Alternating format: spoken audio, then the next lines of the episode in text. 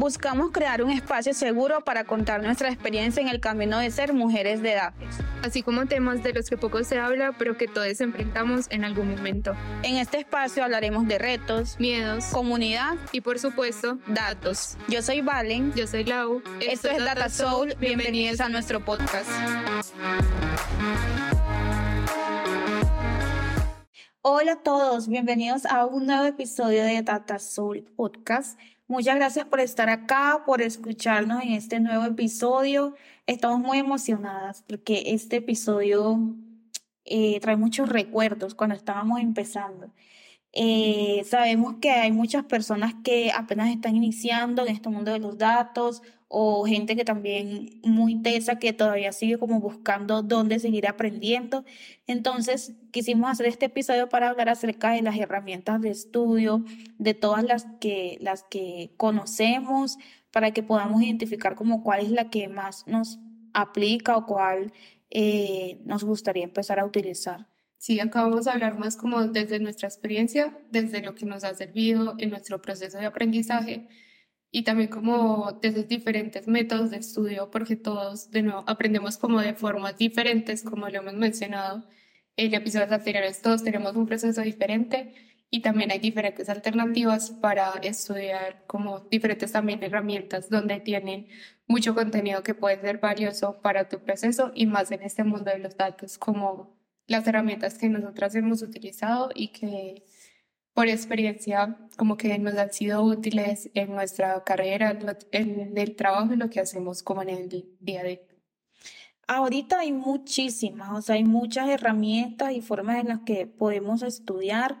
Eh, todas eh, son muy buenas, ¿cierto? Nos, nos ofrecen como eh, diferentes ventajas, pero como mencionaba lado, eh, para poder escoger como nuestra herramienta ideal antes de ir y comprar una suscripción, así como por comprarla, es importante también eh, reconocer, identificar cuál es esa, eh, cuál es esa forma de aprendizaje que tenemos nosotros, porque difiere mucho como según la persona.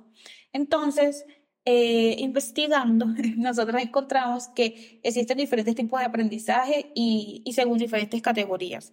Pero aquí les vamos a hablar del tipo de aprendizaje según el sistema de representación, que es como el más común. Ese tipo de aprendizaje nos eh, cuenta que hay eh, cuatro tipos.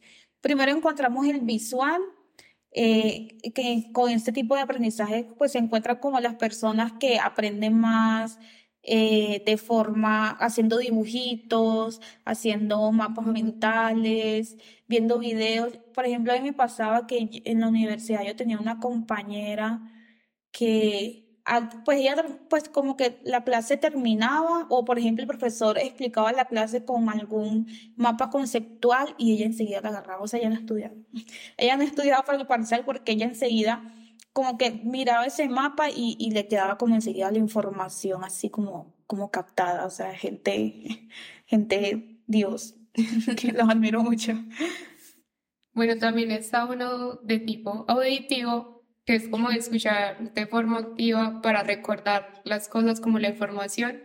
Y eso también no sé si han escuchado como veces que te recomienda que si estás estudiando pongas cierto tipo de música o si aprendes más con podcast, viendo videos también como que está ahí la parte auditiva y ese tipo de contenido que te va a ayudar a recordar más, sea por un sonido o por ciertas cosas que te estén diciendo y que puede crear también como ayudar a crear en tu cabeza eh, ese contenido que se te quede ahí grabado. Exacto. También tenemos el tipo de aprendizaje kinéstico que eh, ese es como uno de los más comunes, creo que este es el que me aplica a mí, que es el que aprende experimentando o aprende haciendo o en la práctica.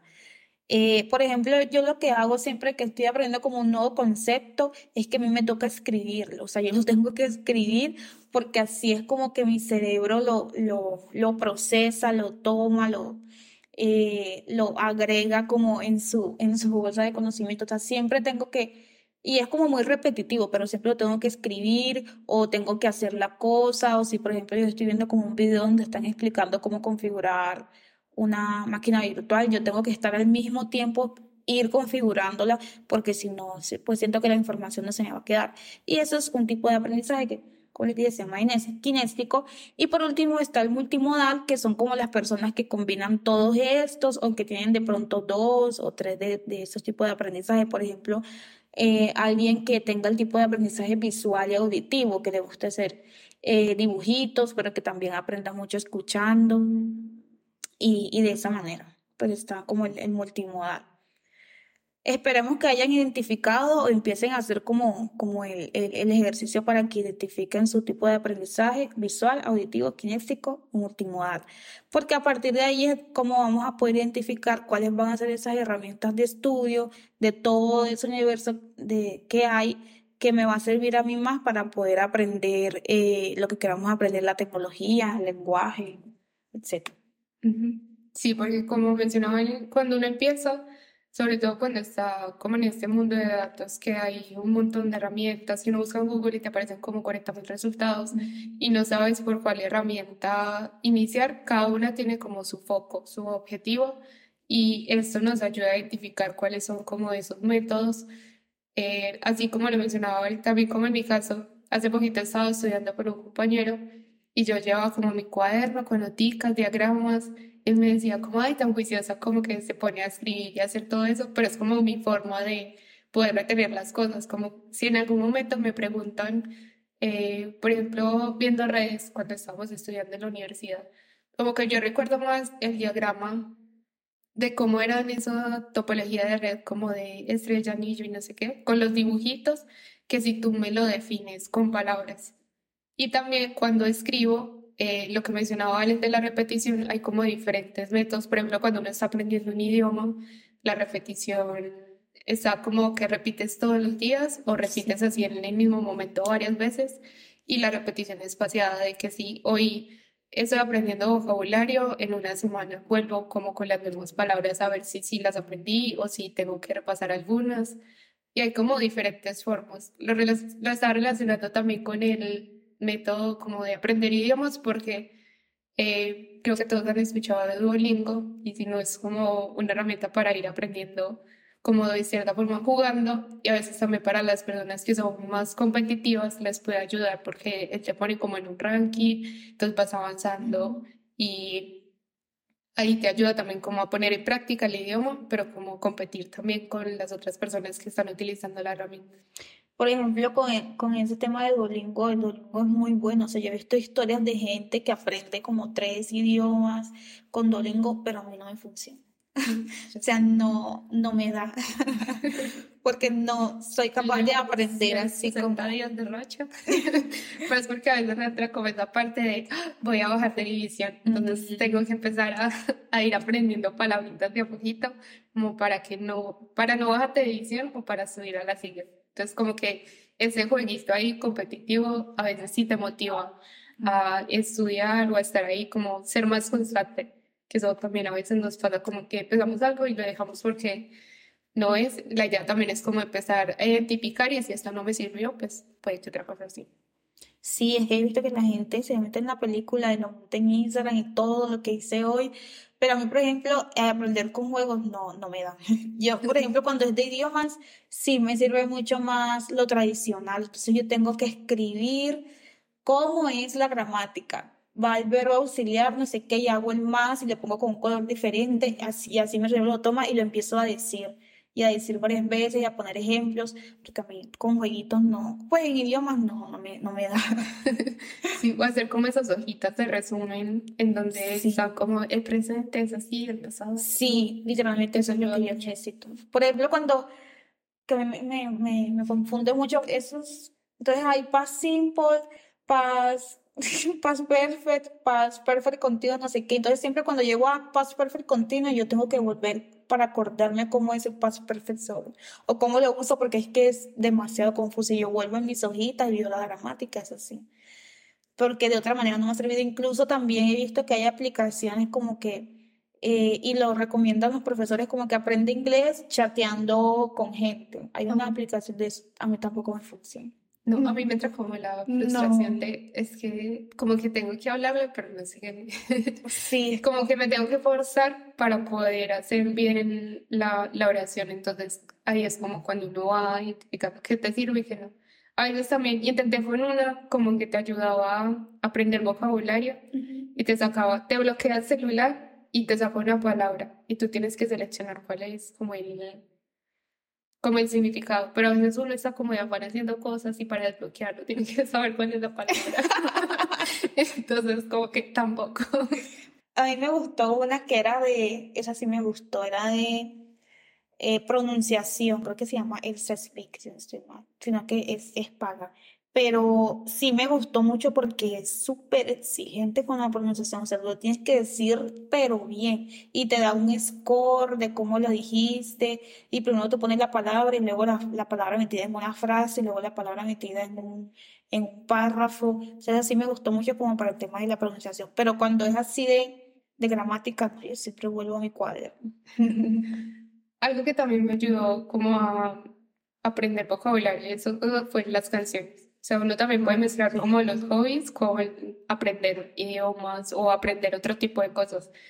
O porque a veces lo sentía, por ejemplo, en las series, como que sí me tenía que concentrar mucho si era una serie que nunca había visto para poder entender lo que estaba diciendo, mientras que en las canciones si seguía la, reta, la letra era como un karaoke. Sí. Y me ayudó a aprender y a entender más como la gramática y cosas así. Sí, sí, pero, pero bueno, hablemos pues de herramientas para estudiar ciencia de datos según nuestro tipo de aprendizaje. Yo creo que la primera herramienta de la que vamos a hablar nos trae como la que más, tal vez la que más te gusta, sí, la que más nos gusta. Nuestra primera amiga, súper buena, eh, que es Datacam eh, DataCamp, si quieres que es DataCamp. Bueno, esta es una herramienta que tiene muchos cursos relacionados con ciencia de datos. Esto lo conocimos por la comunidad. Y esta herramienta, los cursos son como que le pueden aportar más, siento yo, a las personas que aprenden de un modo práctico de estar haciendo cosas, porque en los cursos sí tienen como videos introductorios en donde te dicen un poquito de teoría, definiciones y eso que son necesarios, pero también tiene ejercicios en donde te ponen como un enunciado y tú tienes que pasarlo a código. Entonces ayuda mucho a ir creando como esa forma de pasar un problema o una necesidad al código, ya como empezar a crear la solución. Sí, sí, realmente es, es muy práctico y se recomienda mucho, por ejemplo, a las personas que están eh, aprendiendo un nuevo idioma o aprendiendo un nuevo lenguaje, por ejemplo, un lenguaje de programación, eh, es demasiado bueno atacar.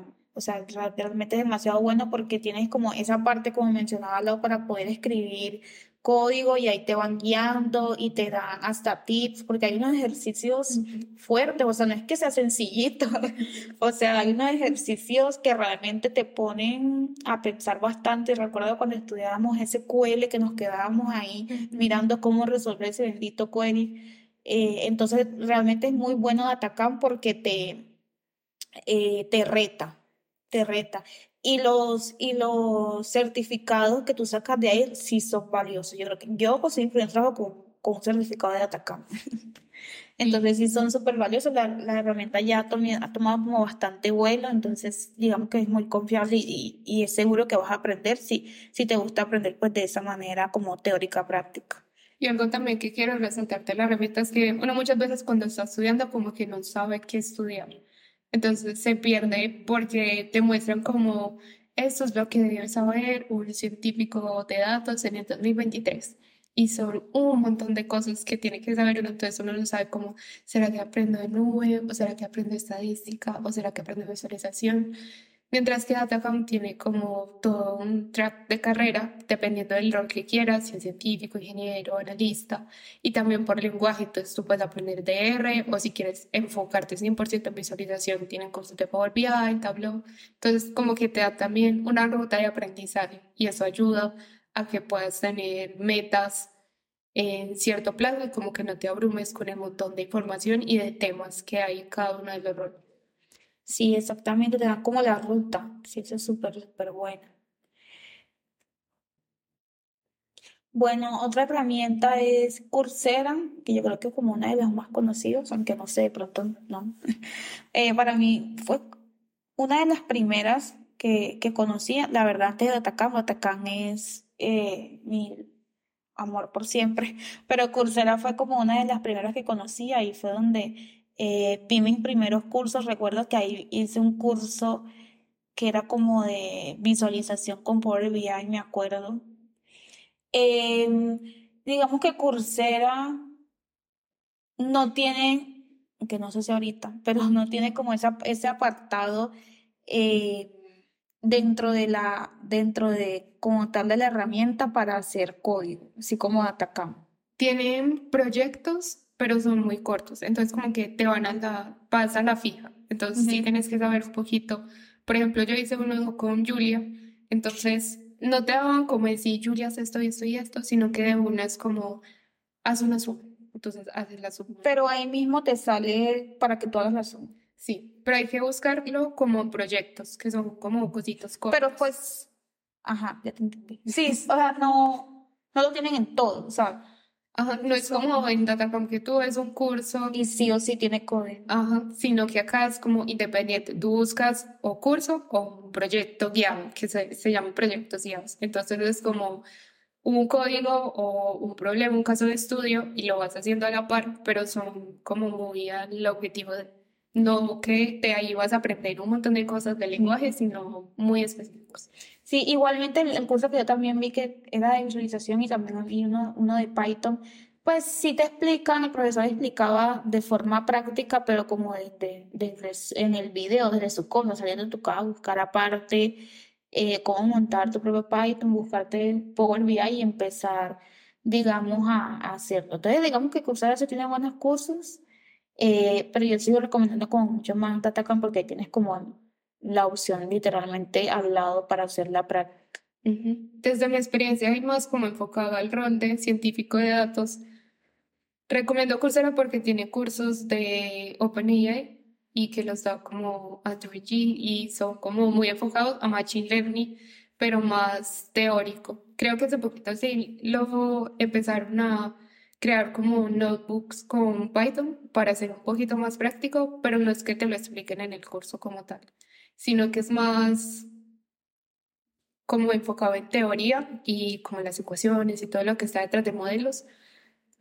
Y también tiene como ciertas especializaciones con universidades. Entonces, en vez de ir a la universidad, pues haces una especialización en Coursera, que igual está dada por profesores de la universidad y te dan el certificado, pues como tu diploma y todo esto. Entonces, siento yo, desde lo que he utilizado la herramienta, como que Coursera te puede ayudar mucho para temas como avanzados o si quieres profundizar bastante en un tema específico. Sí. Bueno, por otro lado está Udemy, que Udemy yo también yo sí lo recomiendo muchísimo, muchísimo. O sea, Udemy tiene cursos muy, muy buenos que son súper enfocados, súper actualizados el tema eh, desde mi lado como de, de, ingeniería de datos, he realizado muchos cursos para poder certificarme en nube, específicamente en Azure, y son demasiado buenos, o sea, son cursos súper prácticos. Eh, incluso hay algunos profesores que te dan hasta como voucher para que tú puedas eh, redimir como, si estás estudiando nube, por ejemplo, puedas redimir eh, y tengas como una suscripción de la nube por cierto tiempo, pero es que son demasiado buenos. O sea, yo siempre me doy un curso, estaba intentando ahorita acordarme el nombre del profesor, sé que se llama Alan, pero no me acuerdo el apellido, del hindú, y es demasiado bueno. O sea, yo he hecho, he hecho como tres certificaciones de Azure a punta de cursos de él. Pueden ser muy extensos, pero realmente es que son muy eh, específicos, o sea, no dejan absolutamente nada por fuera y explican todo muy, muy bien. Y, y, o sea, sí son largos, pero igual los videos son como cortos, de cinco minutos y, y así. Eh, y tiene cursos como muy actualizados, de temas muy, muy nuevos, o sea, siempre están eh, actualizando las cosas. Udemy siempre tiene promoción. Entonces, Udemy es otro que también recomiendo mucho. Está, es el segundo. Top 1 Datacam, luego sí Udemy.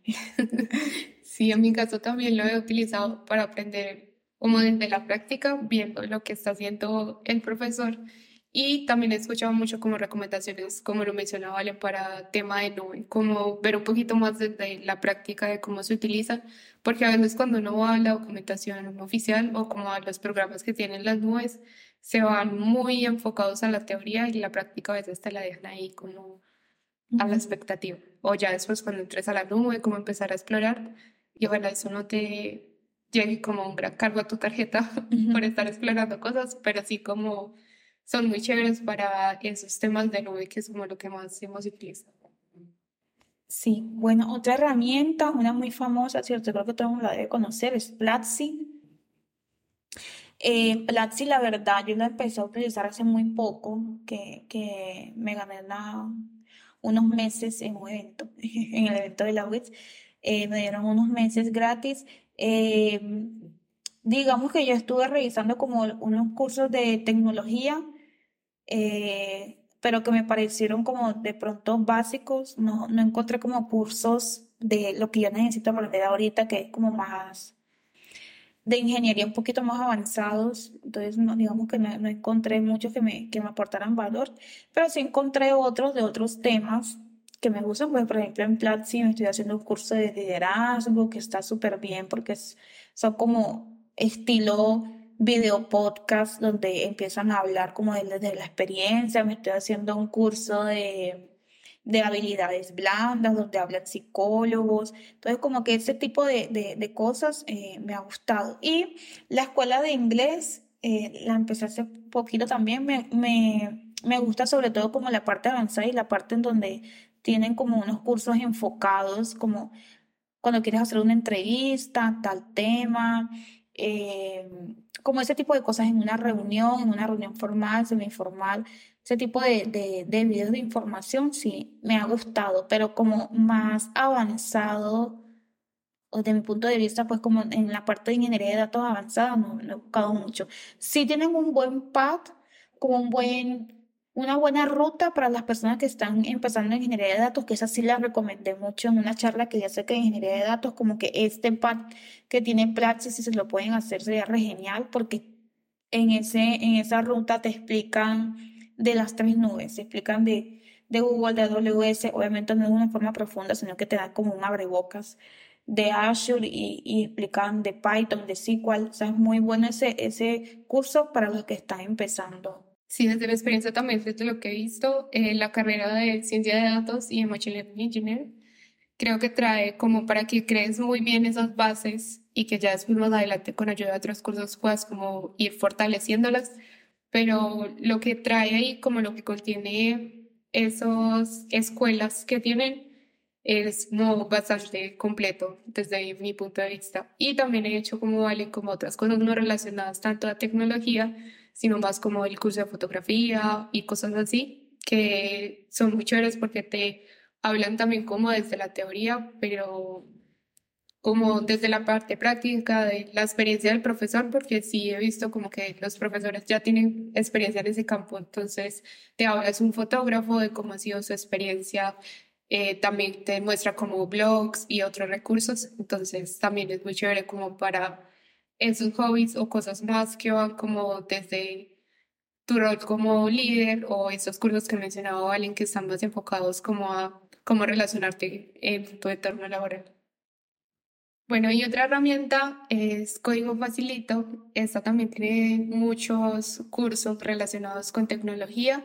En esta he hecho cursos de GitHub y estuve en un bootcamp hace poco de Machine Learning, perdón, de ciencia de datos avanzada. Entonces, si eres como de las personas que aprenden más como con clases en vivo, viendo a los profesores, teniendo la oportunidad de hacerle preguntas, eso también es muy chévere porque están ahí, tienes como tu pad de carrera seleccionado en las diferentes clases que vas teniendo cada semana en el bootcamp y tienes la oportunidad de interactuar con el profesor como en tiempo real, en vivo y en directo de estar ahí interactuando con él, haciéndole preguntas, haciendo el código a la par de que el profesor lo va haciendo y si te equivocas, pues ahí está de una como también la comunidad que hace parte de, de Código Facilito, que en realidad creo que la mayoría de estas plataformas tienen también como una comunidad grande que ayuda mucho en estos temas de solucionar dudas o de recomendar otras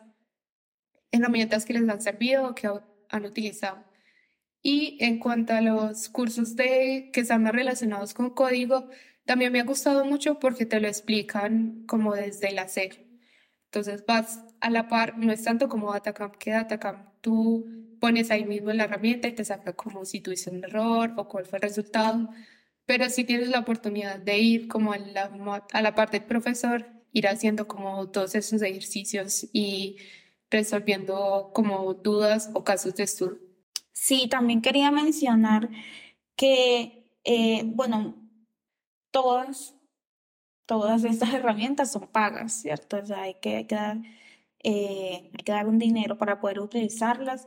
Eh, la verdad, en mi caso particular, la verdad, he pagado cero en todas, porque he conseguido becas como en los eventos, por eso es muy importante como lo que habíamos mencionado en el primer capítulo, el tema de las comunidades, el tema de eventos. De pronto, si no tienes como la capacidad para pagar una suscripción como en ese tipo de herramientas, hay otras formas de estudiar. Por ejemplo, si tú quieres aprender de, de nube, aprender de ingeniería de datos, la documentación está en internet, toda, todas las nubes tienen la, la, las documentaciones totalmente gratis e incluso también tienen rutas y pad y videos totalmente gratis para que puedas aprender. YouTube, el mejor amigo, el mejor de todos, siempre ahí en YouTube hay un montón de cursos que la gente los da gratis, gratis y muy, muy buenos eh, para aprender. O sea, estoy segura que tú en YouTube vas a encontrar un curso de Python from zero to hero, estoy segura. Y va a ser como un curso eh, eh, muy bueno. Entonces, también es una, una buena herramienta para aprender. Otra cosa, las comunidades. Las comunidades tienen grupos de estudio, las comunidades a veces sacan bootcamps. En estos días nos dimos cuenta que esta comunidad de, de GL, Git, Latam con bootcamp de WS y lo perdimos. Pero Woman ah, y ellos están haciendo varios bootcamps y han hecho como de JavaScript, creo que están haciendo uno de Python. Sí. Entonces también es muy chévere tener la oportunidad de aprender de profesionales con otras personas que hacen parte de la comunidad y que, como mencionaba Elaine, es totalmente gratis. Exacto. No tienes que pagar por nada y vas a aprender mucho. Y vas a aprender mucho y ahí pues también haces como redes con otras personas para que puedan aprender juntos. Entonces, eh, pues también como para que nos demos cuenta que, que no tienes que, que, comprar pues todas estas herramientas, sino que también puedes eh, a partir de, de, de, otras cosas que son gratuitas aprender lo que necesites aprender. Sí, y que hay otras herramientas también. Estas que mencionamos son más como desde nuestra experiencia porque la hemos utilizado como la opinión que tenemos de cada una de ellas, pero también puede ser como de forma diferente dependiendo del el método de aprendizaje que tengan o de las herramientas que les guste utilizar como les mencionábamos, cada uno tiene como su objetivo y ahí ya empiezan a identificar cuál es la que más se adecua y con la que aprenden mejor.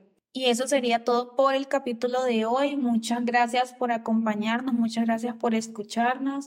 Recuerda compartirnos, seguirnos en nuestras redes sociales como arroba datasol podcast. Que estamos en diferentes plataformas de podcast. Y gracias por acompañarnos. Nos escuchamos en el siguiente. Chao. Chao.